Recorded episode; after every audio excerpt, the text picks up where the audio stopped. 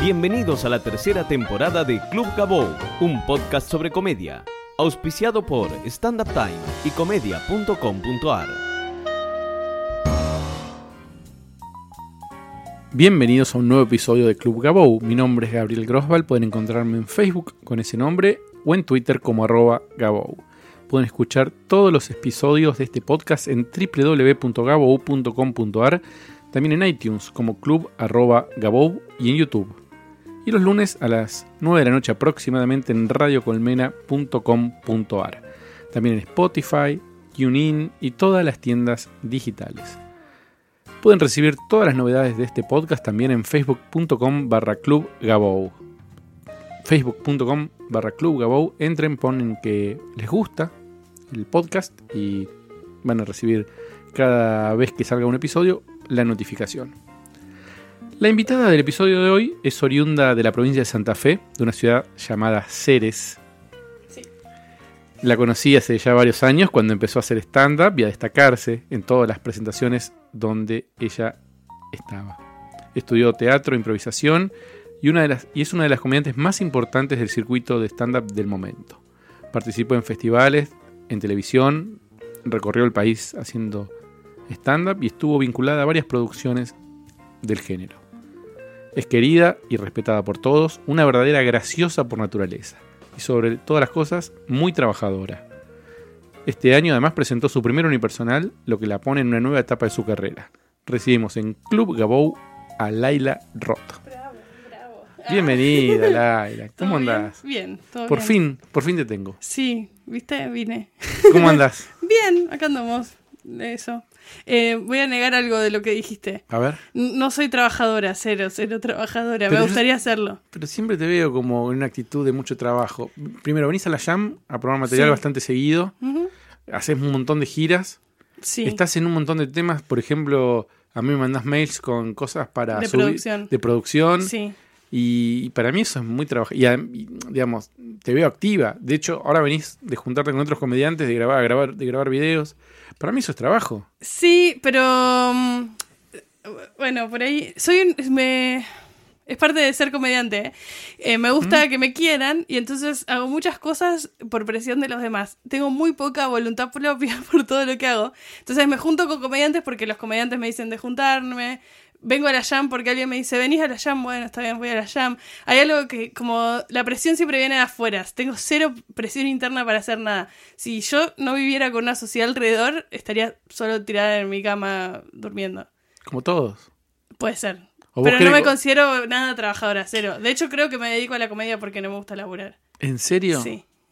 ¿Y cómo haces, cómo hiciste para armar tu unipersonal si no te gusta trabajar? Porque un unipersonal es mucho trabajo. Sí. Es escribirlo, practicarlo, saber que va a estar bueno y ponerse al hombro. Es como, para mí el unipersonal es, es como que el comediante dice, bueno, ya no es más una cosa de equipo, de dos, de tres, Claro. donde me camuflo de última. Soy yo. Se juega mucho el ego ahí. Sí, ahí ego. Bueno, personalmente, eh, no sé si elegí hacer unipersonal. Fue como, ay, todo mal está. Sí, sí. Ah, eh, no, eso, soy muy vaga. Eh, Realmente lo digo, no, no quiero como, ah, soy vaga. Realmente no. Me, me cuesta mucho. Todo lo que hice siempre fue más por, por porque sentía que tenía que cumplir con alguien más que conmigo misma. Con el uni eh, sentí presión del entorno, pero fue finalmente cuando, bueno, yo estaba haciendo el show bolas con Diego. Sí. Diego decide apartarse un rato de, Diego Maggio. Diego Maggio, mi pareja, Tu pareja. y mi colega también. Y Diego decide dejar de hacer bolas por un tiempo, por lo menos hasta marzo. ¿Por qué? ¿Puedo preguntar? Sí, porque la, la productora Stand Up Argentina, que es la, la Sí. que es su productora, empezó a crecer bastante. Empezaron a fallar cosas de, de producción porque él no podía estar tan encima. Y también él tenía que acompañar de alguna manera ese crecimiento. Y bueno, decidió, como a él le gusta lo comercial tanto como la comedia, eh, decir, bueno, voy a dedicarle, no sé, ocho meses para al menos eh, reorganizar la productora que pueda funcionar bien sin que yo tenga que estar encima de todo todo el tiempo. Y, bueno, vuelvo. y ahí por ahí volver a actuar. Porque él me dijo cuando yo charlé con él hace unos años que él quería, hacía producción por, para ser comediante, que él quería ser comediante. ¿Cambió de idea o sigue No, en ese plan? sigue, creo que sigue queriendo ser comediante, no, eh, pero también él disfruta, como que creo que ahí hay una presión externa también de que él siente que, que quiere ser comediante, pero también él es muy feliz comerciando, como- haciendo com- eh, como, negocio, le divierte, es Claro, una persona... Y es bueno además. Jugamos al Monopoly y se vuelve loco porque le gusta eso. Lo lleva en la sangre. Lo lleva en la sangre, le encanta. Entonces... Es un judío en la piel de un claro, católico. Exacto, por eso me lo enganché. Ah, claro. Porque dije, este no es Goy. Bueno, y, mm, y nada, y ahora fue como eso. Vino de la mano de que Sanata empezó a crecer como producto, que es uno de los productos que manejamos. Nico de Trasí creció como producto, que es otro producto. Eh, queríamos sumar gente para elaborar con nosotros. Bueno, entonces fue medio que tenía que tomar la decisión de. Parar un poco y.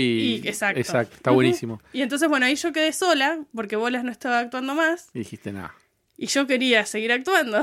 Entonces dije, bueno, como él no, no me soltó la mano, me dijo, bolas, volvemos en algún- eh, por ahí el año que viene. Dije, no, no me voy a meter en un proyecto con otro. A mí me divierte actuar con gente, no, no me divierte mucho el plan de estar sola en el escenario. Ah, mira. Y mm, ¿Por qué? no sé, me- me- porque soy cagona, supongo.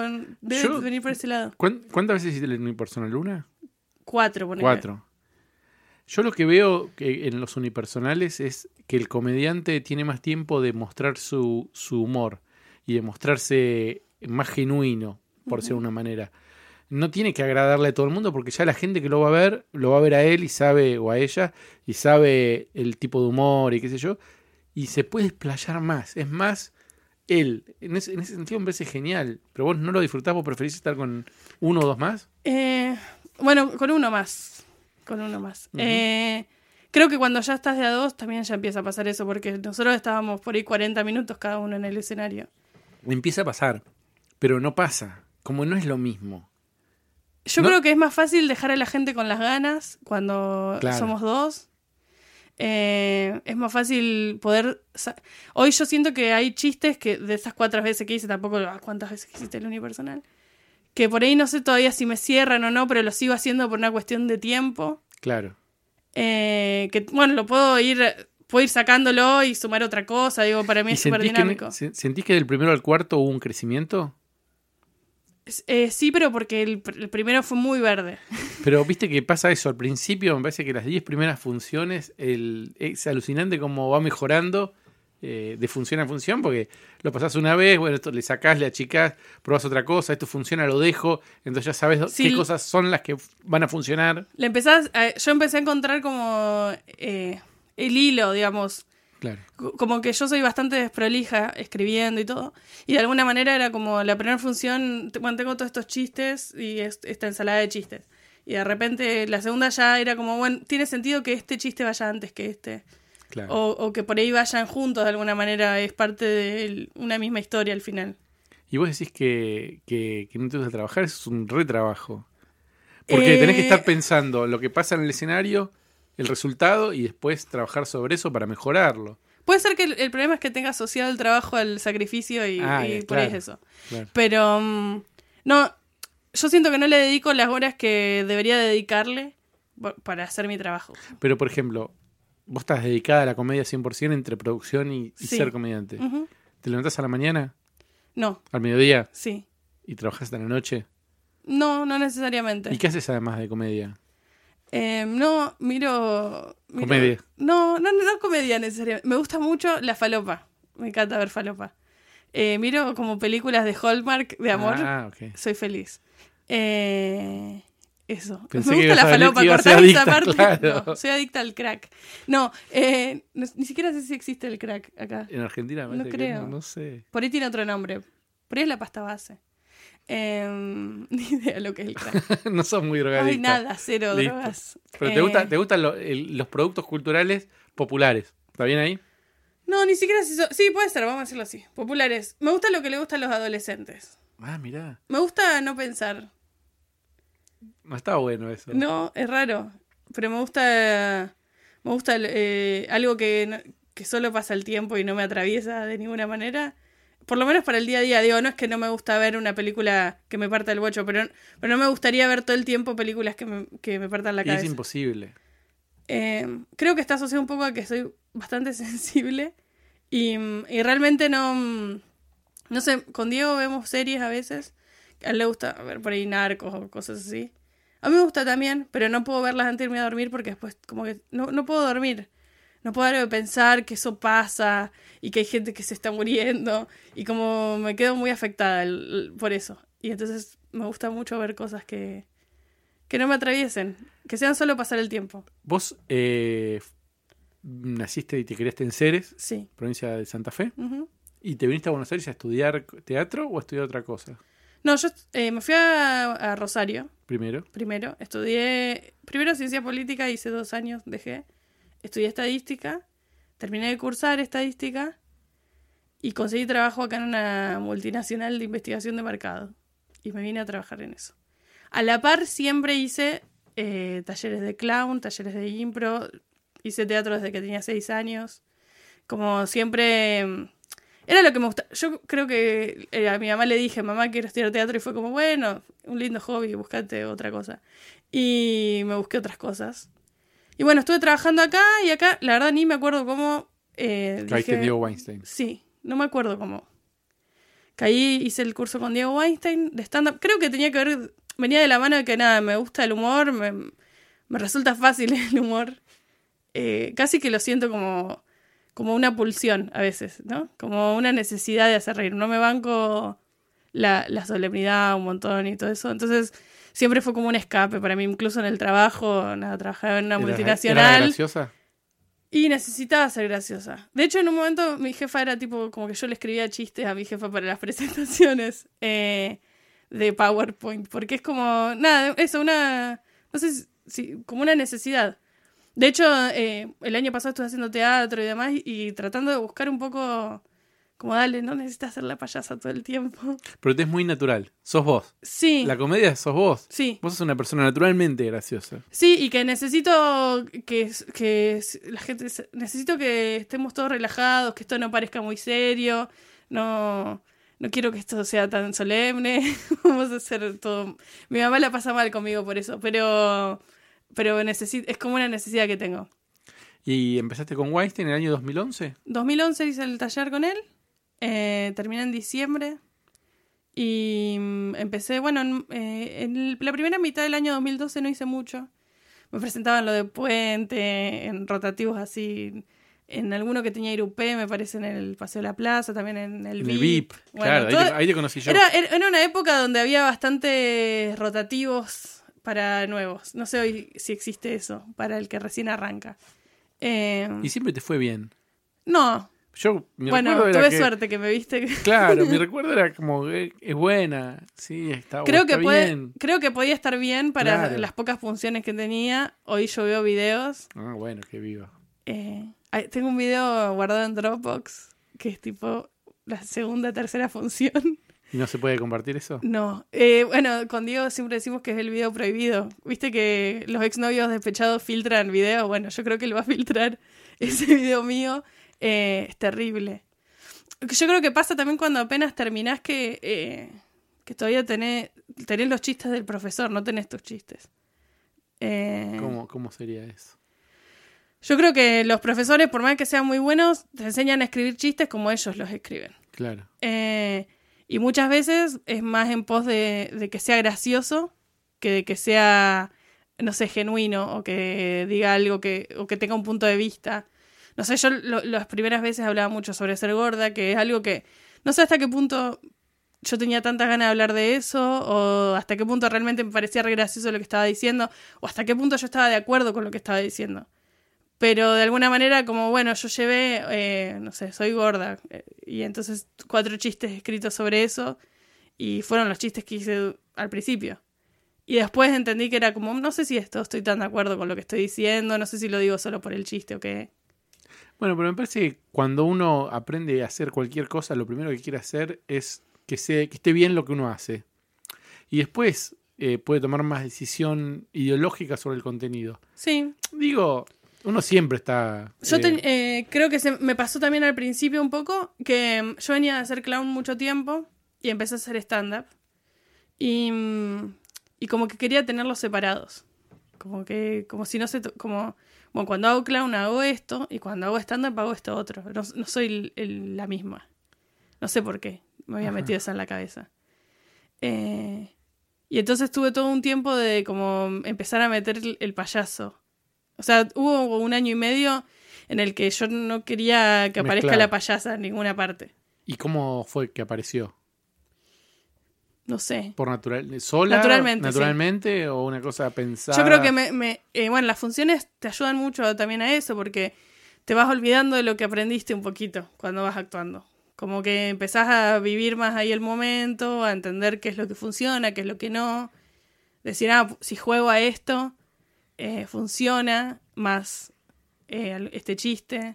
¿Y cuál fue el momento en el que vos empezaste con, a tener el, la gimnasia del stand-up? El- Bueno- el- el- funciones regulares, una cosa más que a vos te permitió... Bueno, en junio de 2012, o sea, los primeros seis meses que te dije actué muy, como así, muy salteado. Junio de 2012 yo empecé con elenco inestable, los jueves en Absinthe, que éramos Tatiana Goldman, Nati Chesky, Vanessa Strauch, Daniela Starosta y yo. Y estábamos todos los jueves en Absinthe. Y todos los martes en, mm, en el espacio Dada estaba con Ale Usay, eh, Darío Orsi y Javicho Soria. Teníamos un show que se llamaba Emergentes.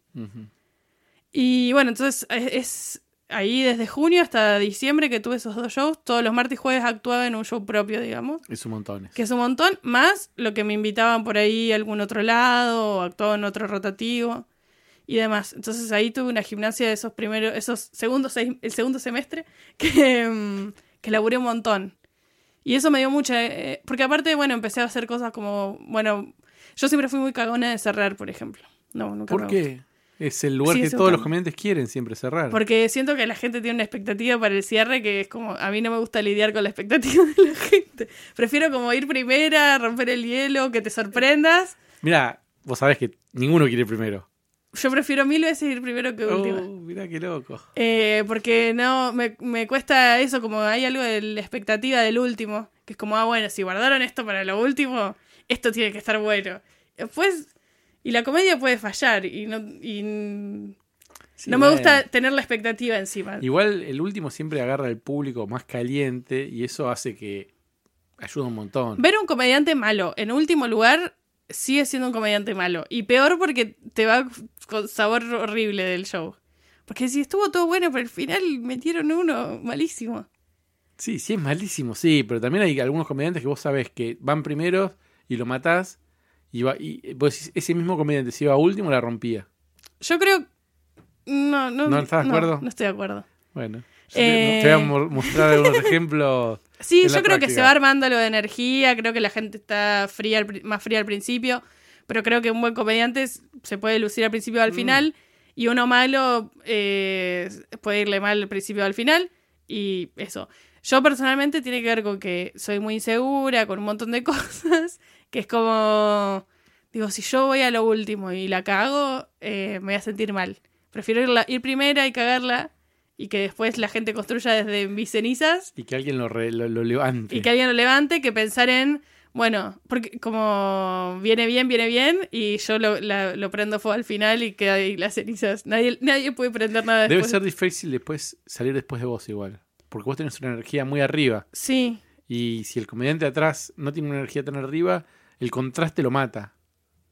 Puede ser. ¿Puede ser? ¿Lo- ¿Te pasó alguna vez o no? La verdad es que siempre tuve compañeros muy buenos y no y de energía bastante alta, entonces, no sé, no...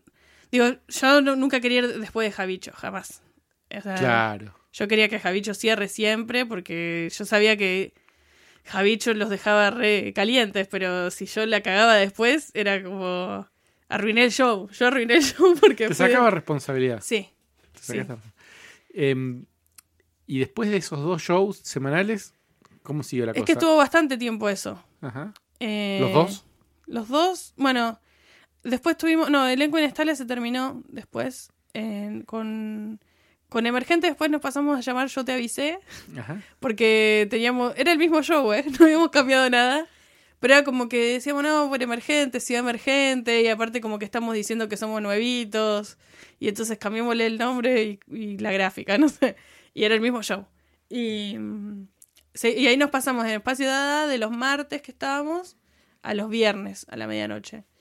Y mm, ahí en paralelo eh, conocí a Diego Maggio, que bueno, ya hablé de él antes. ¿Y te enamoraste? Me enamo- no, todavía no, todavía no me había enamorado. Ah, Eh, Diego ahí abrió. no- nosotros, bueno, nosotros con elenco inestable pasamos lo- de los jueves en, en Absinthe a los jueves en Paseo a la Plaza. Y nos comimos un pijazo terrible. Eh, fue terrible porque nosotros veníamos, claro, los primeros seis meses de actuar, que llevábamos amigos, éramos cinco. Entonces, por ahí llevábamos cuatro personas cada uno y había 20 Se personas en. Absinthe. ya está. Se- ya estaba.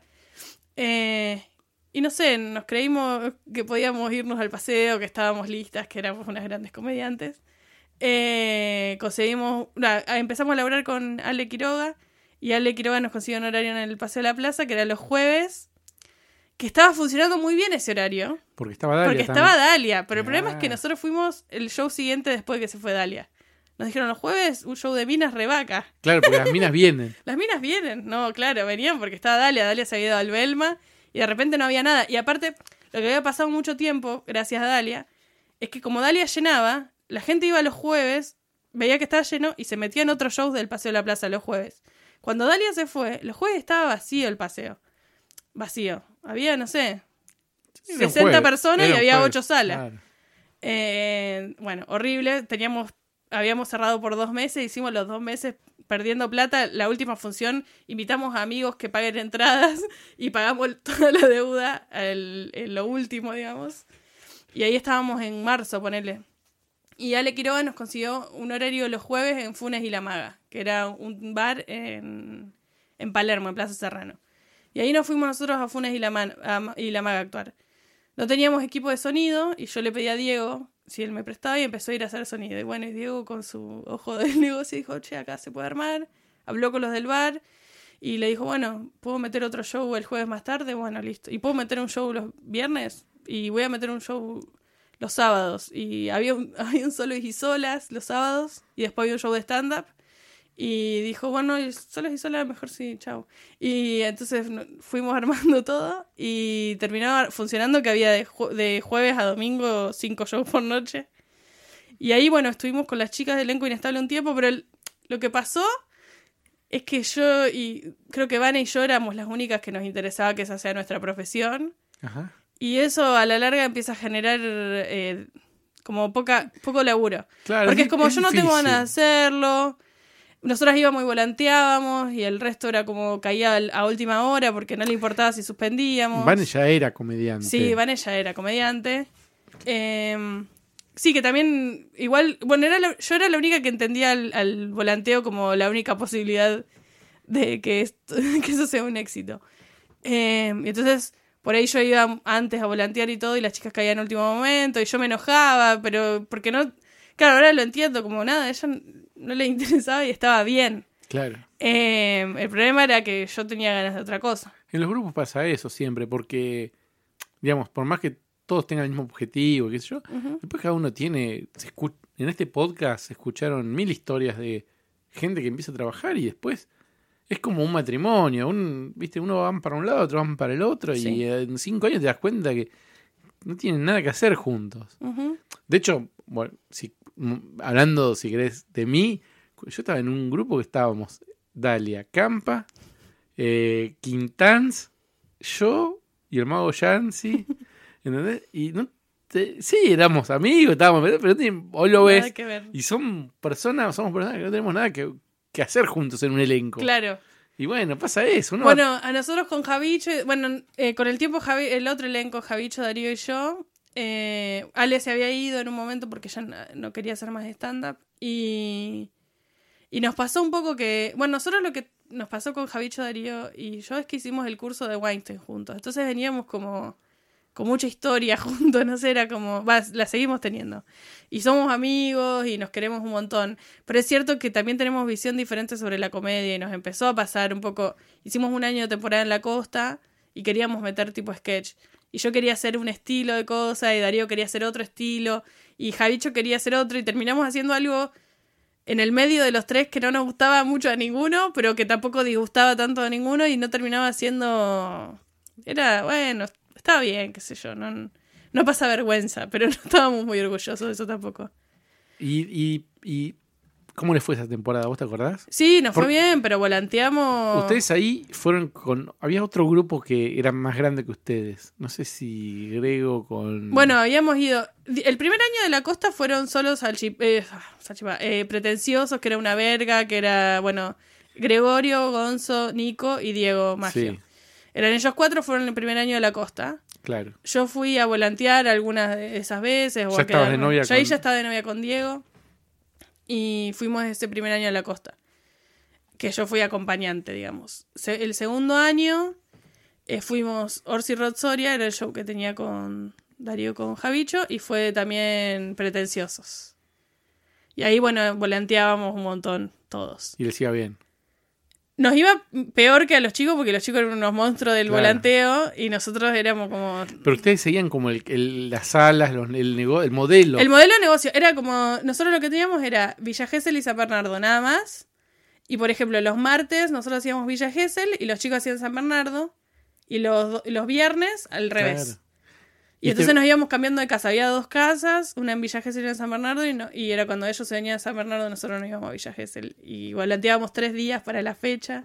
Una locura. Una locura. Pero, aparte, yo ya lo último que estaba cansada, Darío es- era como, tenemos que seguir volanteando. Yo decía, no sé, Darío, no, ya está. Como no importa que no venga gente, yo ya no quiero. huevo. No quiero más. Eh, a veces llovía y Darío se ponía tipo el día, faltaban dos días para la función y Darío se ponía a volantear abajo de la lluvia. Era como, no, no hace falta. Esta gente no, no va a venir.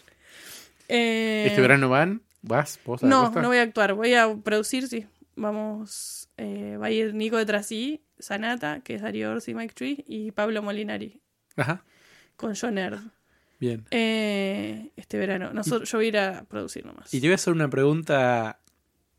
Odio hacerla porque es como.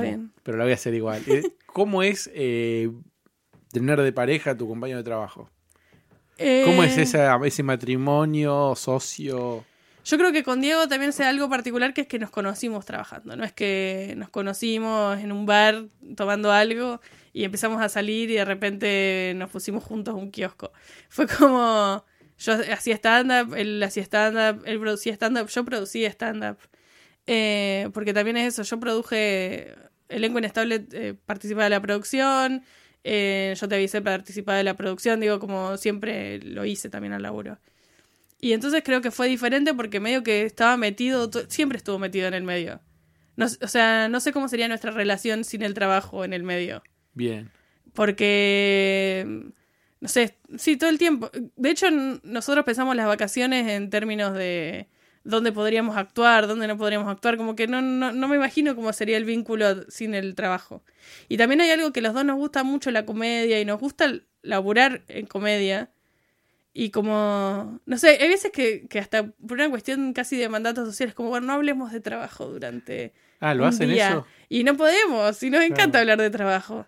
Aparte ustedes hacen giras que se van, dicen, bueno, nos vamos a Mendoza Sí, de vacaciones y meten funciones. sí, Así funciona. así, así funciona. Eh, así que no, la verdad es eso.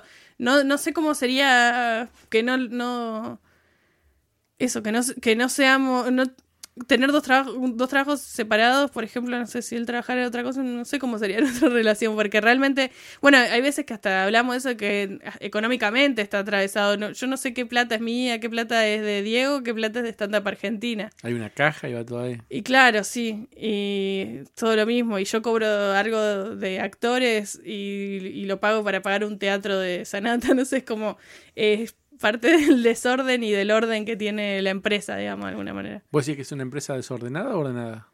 No sé, yo creo que tiene que ver con que es una empresa que nació chiquita y que está creciendo y que ah, en algún momento va a empezar a tomar una forma eh, más estructurada. Yo creo que hoy, yo creo que somos muy ordenados en un montón de cosas y hay en otras que no. Pero bueno, que tiene que ver con eso, con- como la típica eh, empresa familiar. En las empresas familiares pasa bastante también, que es una empresa que por ahí cuando arranca, bueno, el- Y ustedes trabajan también con amigos, porque Sí. digo, Nico de Trasí, que hoy es uno de los comediantes que más entradas vende y más reconocidos, con ustedes empezó. sí, Eh, Mike y, y Darío lo, Lo mismo, mismo, sí. ¿viste? Entonces no son relaciones no agarran un pibe que, que más o menos le va bien y dicen, che, te vamos a armar la carrera, como una producción más tradicional. Sí, no. Entonces trabajan con amigos y- y, y se ve. Yo de afuera la veo bastante organizada. Cuando ustedes mandan a nosotros para que vendamos las entradas eh, con Nato, y qué sé yo, Bueno. hay, bastante esquema en el trabajo. Bueno, cuando empezás a laburar con más gente, nosotros también igual la gente que incorporamos siempre fue amiga, también trabajando en general. Eh, pero cuando empezamos a trabajar con otra gente, hay algo que también tenés que generar algún tipo de estructura, por lo menos en las tareas, para no duplicar trabajo, para que se entienda cuál es la metodología. Porque también hay eso, por ahí nosotros dos producimos y por ahí producimos diferente, porque para mí lo importante por ahí es hacer sorteos en Facebook y para vos por ahí lo importante es que haya carteles en la ciudad, que eso también va a diferir del comediante que estemos produciendo, bueno, lo que sea. Pero entonces, como si alguien se suma a trabajar con nosotros, hay algo de que, bueno, tenés que tener ordenado cuál es tu esquema de trabajo, cuál es tu forma, cómo pones la plata en Facebook, cómo no la Sí, pones. El sistema. Yo, El tengo, sistema. yo tengo el sistema Gabo de producción. Claro. Y yo sé que es mío, porque lo inventé yo, porque lo fui aprendiendo este, eh, con mi experiencia, que es distinto al de ustedes. Claro. Y cada uno tiene, y, y Calixto y el Tano tienen otro sistema de producción, y Quintán tiene otro sistema de producción, y cada uno Sí, y también lo vas armando de acuerdo al producto que tenés, a lo que, como que también es diferente, ¿no? No se produce igual. Nosotros habíamos arrancado produciendo bares, espacios. eh, y por ahí ahora estamos produciendo shows. Artistas. Artistas. Claro. Entonces funciona diferente también como, como se arma una cosa que como se arma otra. Tenés que ir mutando la forma de laburo, pero bueno, eh, sí. Me acuerdo un día que viniste a la Jam eh, toda pintada, estabas como muy arreglada. Mira, Y yo te dije, digo, Laila, ¿qué? qué ¿No? raro. Y fue, claro, ¿qué? Porque, tipo, todo bien, pero era como. No lo uso, o sea, si lo hiciera siempre no te sorprendería. te pregunté y vos me dijiste, no, lo que pasa es que ahora. ¿Vos te acordás de esa charla? Sí. Vos me dijiste, lo que pasa es que ahora la gente me pide fotos eh, Sí. porque me reconocen en la calle. Sí, me pasó. ¿Y cómo fue eso? Porque. Y me pasó que eh, me, me etiquetaron Ah, en tres fotos donde yo estaba monstruosa. Pero pará, hay una cosa muy impactante para mí, que Sí. es, vos fuiste a la tele, a Hora de Reír, Sí. a Bendita, a casi todos los espacios donde... Donde se puede ir a la tele. Comedy grabaste Comedy Central grabé. todo. Pero la gente te reconoce por Instagram. Sí. Es muy loco eso. No, igual más o menos, ¿eh? Ah, ¿sí? Sí. Mirá. Depende de la- las edades. Lo que pasa es que la gente pide foto por Instagram. Ajá. Te sea- el verdulero te reconoce, pero no Claro. te pide foto y el que te pide el foto que me por... pide fotos por Instagram. Pero Es digo, me- el, eso, el verdulero me dice, hey, te vi en hora de reír. Jaja, me reí. Pero ya está, no me pide una foto. No, no sabe mi nombre, no sé. Como... Pero el que te sigue en Instagram tiene un comportamiento un poco más de fan, de sacar fotos. De hecho, para mí tiene que ver con el caretaje de lo que es la red social. Instagram es una foto de pose, es una red social de pose, de gente que está en pose. ¿Y cómo fue eso? ¿Cómo, ¿Cómo empezaron ustedes a hacer videos y a viralizarlos? y No sé si a, a nosotros no se nos viralizaron mucho. Yo de hecho no soy una Instagram Instagramer, como no tengo mucha gente que me sigue por Instagram y tengo gente que me pide fotos por Instagram y todo. No te definís como gramera. Gramera se dice. Sí, nosotros decimos gramera. Ahora no subo nada hace un montón. Hace un montón, estás... Eh, estoy vaga. Em, me aburrí, en realidad. Y como que no, no sé, estaba de- en un momento subiendo videos que no me hacían reír a mí y dije, ¿qué estoy haciendo? Si esto es un embole. Pero al principio estaban... Sí, estaba, estaba entonces. Para mí pasa un poco como eh, Instagram, a mí me funcionaba como si fuera un juego. Eh, y empieza a pasarte que, bueno, cuando jugás, no sé si jugás al Tetris y vas pasando de pantallitas, te divierte, pero si te- estás tipo seis meses en la misma pantalla, en un momento no tenés más ganas de jugar al Tetris, dejás de jugar al Tetris, por ahí al tiempo decís, ah, cierto que esto me gustaba, y volvés a jugar.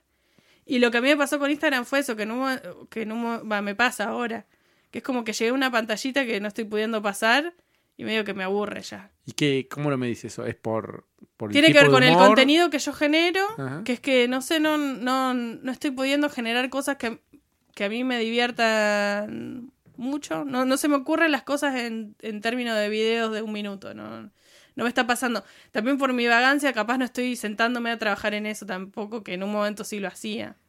Eh, como que eso, me, me aburrí. Por un lado, y después que también que no, no, no das resultado, también es parte de... ¿Vos crees que no da resultado? Yo creo que da resultado, pero no da el resultado que nos daba antes y eso, como yo ¿Que soy se, una... ¿Se planchó el resultado? Y yo antes subí un video, Sí. Antes te digo 2015. Yo en 2015 subí un video, yo tenía mil seguidores y tenía 4000 views en el video. Ah, mira, más que los O no, seguidores. ni siquiera views, porque no, no te decía views, te decía likes. Tenía 4000 likes y 1000 seguido- y 1000 seguidores. Y sumaba por semana 700 seguidores. Hoy a mí me pasa que yo sigo- subo un video, yo tengo 90.000 seguidores y tengo 15.000 vistas, por ejemplo. Y... Hubo un cambio ahí en la... Sí, no sé qué cambió, no sé si es que mi, mi calidad. Yo creo que también con, con Diego hablamos a veces. También pasó en un momento que Instagram fue cambiando. Como al principio eran videos de 15 segundos. Bueno, si vos tenías un minuto para ver videos, podías ver cuatro videos. Ahora los videos duran un minuto en Instagram. Si vos tenés un minuto para ver videos, vas a ver un video. Claro. Eh, entonces, eso cambió un poco. Después cambió el algoritmo, supuestamente también, que antes te mostraba cronológicamente lo que había subido la gente y de repente es como, bueno, no, cronológicamente las bolas, lo que nosotros queremos que vaya primero o lo que el algoritmo diga que tiene que ir primero, va primero. Eh, eso, y después yo creo que empezó a pasar que los agotamos nosotros, los Instagrameros, agotamos al público. Pero vos... Los bombardeamos, le vos- dimos tanto contenido que en un momento fue como, no sé si quiero todo este contenido, chao. Pero vos sentís que eso te pasa a vos y a, a vos y a Diego o pensás que le pasa a todos. Yo creo que hay a varios que le pasa y hay varios que no. O sea, lo veo también porque nosotros producimos y entonces estamos atentos a Claro, los por números eso. de... Todos tienen... eh, yo creo que a todos les pasó. Lo que pasa es que el que sigue trabajando le pasa menos medida. A mí, lo- a ver, si vos seguís trabajando todos los días en eso, por más de que el impacto sea menor, sigue habiendo un impacto. Lo que pasa es, es como la sensación es que al mismo trabajo que yo hacía antes, la recompensa es menor. Bien. Eh, no, no es que nos sirve subir los videos. Es que antes yo hacía un video y sumaba 500 seguidores y ahora hago un video y sumo 10. Y la verdad que no sé si tengo tantas ganas de hacer video para sumar 10 seguidores. Claro. Creo que, termina, que empieza a pasar eso. El que sigue laburando sigue sumando 10 por día o más, porque también es proporcional a los seguidores que ya tenés. Y entonces en un momento es como, bueno, sí, sigo haciéndolo y lo entiende de esa manera. Es muy raro que, que subir videos sea parte del trabajo de muchos comediantes, por lo menos para mí. Sí. Es una cosa media rara, pero mí sucede. Digo, ¿por qué los comediantes no se dedican a escribir material? ¿O no se juntan a Es que escribir lo material? hacen también. Pero yo veo que más se juntan a filmar videos. Eh, Para mí son, eh, yo los comediantes que conozco hacen las dos cosas. Se Eh, se- eh, es que, eh, hacen material Y hacen videos. Lo que tiene hacer videos es que es lo que te garantiza que después la gente vaya al teatro y vos puedas hacer ese material para alguien, porque también, digo, ser comediante para que nadie te vea, como el camino es más lento y, y todo, pero mientras tanto vos tenés que pagar las cuentas, tenés que eh, pagar tu alquiler, tenés que, te querés ir de vacaciones, ni siquiera estoy diciendo... Entonces, si vos sos comediante, sos excelente, escribís material, pero nadie te va a ver, y en algún momento vas a tener que decidir qué otras cosas tenés que hacer para, para, ganar ver, dinero sí. o para que te vayan a ver. Una de dos. Y bueno, los, ch- los chicos, la mayoría, incluso, incluso yo, encontramos que cuando hacíamos videos en Instagram, la gente nos iba a ver. Y encima, hacer videos en Instagram. También hay algo como un prejuicio sobre el video de Instagram, que es como que es. eh, como si Instagram te, te dijera qué tipo de humor tenés que hacer. Como que. Ay, el humor de Instagram es una porquería. No, el humor que hace tal comediante en Instagram será una porquería. Cada uno puede hacer lo que quiera en Instagram. Instagram es una red social. Nosotros lo usamos como plataforma, no como red social. Y yo puedo subir lo que quiera. Después probablemente si haga algo más masivo, me siga más gente. Si haga algo más de nicho, me siga menos gente. Probablemente si hago algo más de nicho y me sigue menos gente, esa gen- menos gente me quiera más que la masiva. Digo, como hay un montón de cosas que pasan en el medio. Pero no es que Instagram te dice, no, Te tenés que determina hacer... el tipo de humor que haces. No, yo puedo- soy Laila y soy Laila comediante en el escenario y soy Laila comediante en Instagram. Es probable que también, no, no sé, no me gusta esto que voy a decir, pero capaz por eso también me sigue menos gente, porque por ahí el humor que yo haga no le interesa a todo el mundo que hay en Instagram. Y bueno, está todo bien, pero hoy es el único canal que tengo que siento que me da algo de resultado. ¿Cómo identificarías vos a la persona, a tu seguidor, a tu fan?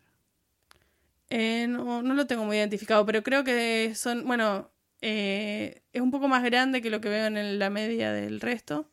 como muchas mujeres. Yo, las mujeres, yo no considero que haga humor para mujeres, pero sin embargo la mayoría de las que vienen al teatro son mujeres. ¿Y por qué, por qué no consider qué sería humor de mujeres o para mujeres? No, es que yo creo que, bueno, creo que hay más un prejuicio desde el hombre al mirarme que porque yo haga humor de mujeres. A ver. Yo no, no creo que yo haga un humor que solo hace reír a las mujeres, Para nada. pero creo que, sobre todo por el tipo de público que puede haber en Instagram hoy, eh, como no, no sé, es una gorda que, que hace videos, no me interesa verla. Como hay algo desde, desde que la- las chicas por ahí me miran y se ríen y los varones como, no sé, sigo culos y tetas o sigo chabones que sean rugbyers como yo. Pero no sé, esta gorda, qué sé yo, no me interesa. Eh, creo que hay algo de eso que es como... Un prejuicio, en, Un en lo- en prejuicio. lo estético. Claro, no, ni siquiera sí puede tener, yo creo que está un poco de la mano de lo estético. Eh, que pero igual no es, es- pasa con los varones también, ¿eh? No es casual que los Instagramers que más éxito tienen son todos lindos.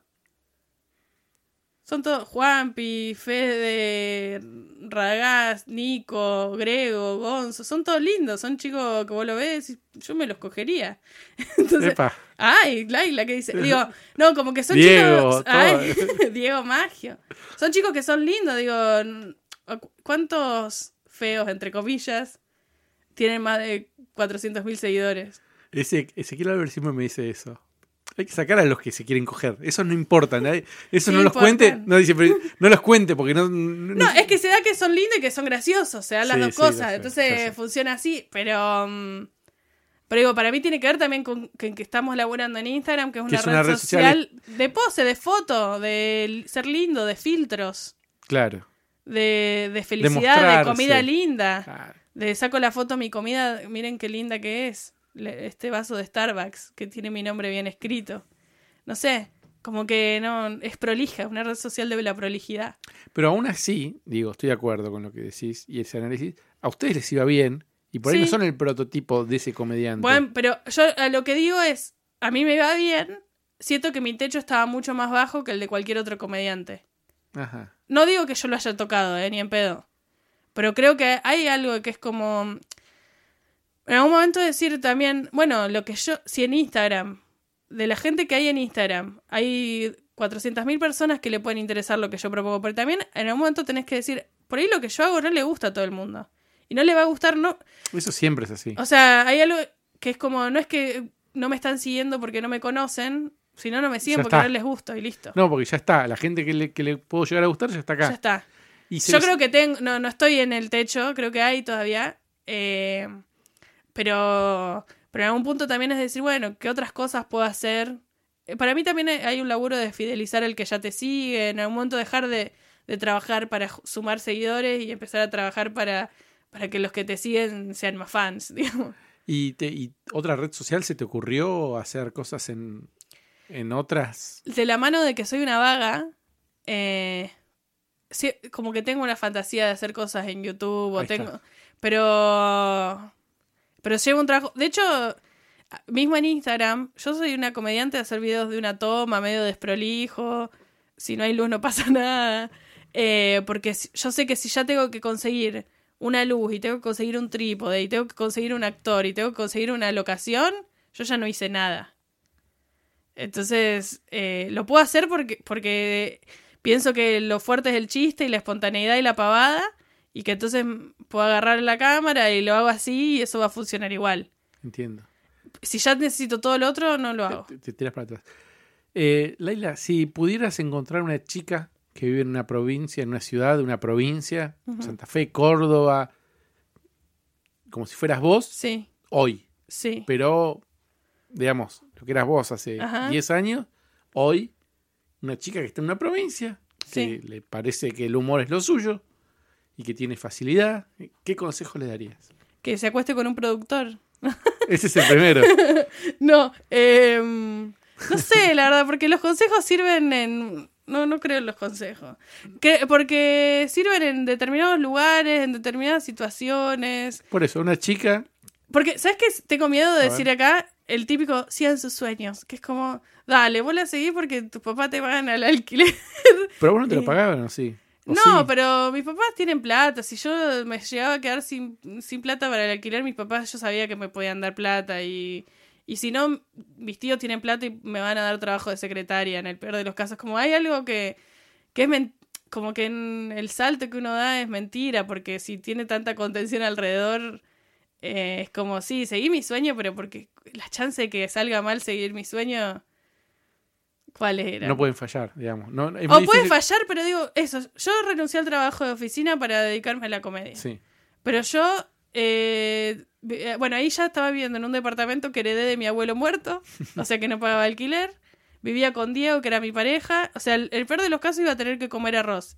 Y ni siquiera, porque si la empezaba a pasar muy mal, yo estudié en una universidad, podía buscar trabajo de vuelta a eso. No tenía ganas de trabajar de vuelta a eso, le decía mamá, no sé, no tengo ganas de trabajar de eso. Y me dice, ah, tengo un primo que necesita una secretaria en el hospital. Bueno, y como hay algo que es medio mentira, eso voy, que es como el riesgo es mentiroso. En mi caso, lo voy a decir. No, me parece que el de muchos.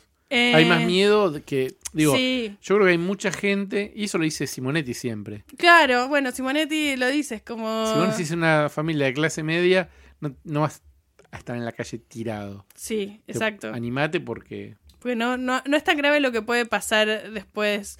Porque aparte es todo re- medio reversible. Es como, bueno, renunciás a la oficina y te va mal. Y bueno, podés buscar otra vez trabajo en una oficina o podés ver si conseguís eh, de secretaria no sé dónde.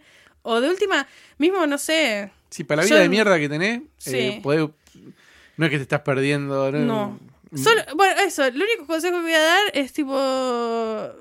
Nada, hagan lo que tengan ganas. Y si, si no pueden hacer lo que tienen ganas, hagan lo más parecido a lo que tienen ganas. Y sean vagas, como, como vos, que le fue, te fue muy bien. yo. Siendo vaga te fue excelente. No, no sé si el consejo no es sean vagas. El consejo no. Eh, a una chica o un chico, igual, no sé. Yo creo que igual se tienen que venir a Buenos Aires. Voy a hacer. Ah, ahí está. Ahí está un consejo. Ahí está. Se vengan a Buenos Aires.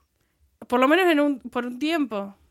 Eh, lo que yo veo que pasa mucho en el interior es que el proceso es mucho más lento porque la cantidad de... de, Yo, yo nunca hubiese podido tener dos shows semanales Claro. en Rosario. claro. Eh, no Te- hubiese podido. Te digo que casi en ninguna ciudad de Latinoamérica me parece que podemos pasar. Claro. Digo, en, en Chile hay una movida ahora, pero no hay la vida teatral que hay en Buenos Aires. Digo, entonces pasa, no sé, yo conozco chicos que laburan bien en Rosario por ahí, pero que actúan como mucho una vez cada 15 días. Entonces digo, bueno, en el año tuvieron 30 funciones y es difícil crecer con 30 funciones anuales. Entonces yo diría, venite a Buenos Aires, estate un año, hace 200 funciones en un año, vas a mejorar y, Y después ves. y después ves, te volvés de última ya, no, no es que... Pero yo creo que hay cosas a Buenos Aires o a cualquier capital que te permita... Yo digo Buenos Aires porque es donde me vine yo, pero... No, pero Buenos Aires es única para esto también. Sí, puede ser. Es única. Es eso, bueno, y después que yo incluso, cuando yo arranqué todavía no había tanto rotativo. Yo no sé cómo es ahora, eso sí, estoy como medio ciega de, de cómo es la escena local para el que recién arranca ahora. Pero... Pero siento que existe la posibilidad de que decir, bueno, me armo y voy a actuar de lunes a, a jueves, voy a tener shows los próximos seis meses. Y entonces tenés un montón de funciones y un entrenamiento que no te lo va a dar nada más que hacer eso. Y no lo vas a poder hacer en otro lado. Totalmente. Bueno, Laila, muchas gracias por venir a Club Gabo. Bueno, por espero fin. que haya estado entretenido esto. Sí, estuvo genial. Bueno, Gracias. nada. Producción Alan Janowski y Gabriel Grossman. Auspiciaron Stand Up Time y comedia.com.ar. ¿Qué tal? Mi nombre es Nacho Arana. Si te gustó Club Gabou, no dejes de pasar por Hablando para afuera, otro podcast con entrevistas, charlas con comediantes o gente relacionada de alguna forma con la comedia. Está en iTunes, está en otras plataformas, también en la web www.nachoarana.com, así que los espero.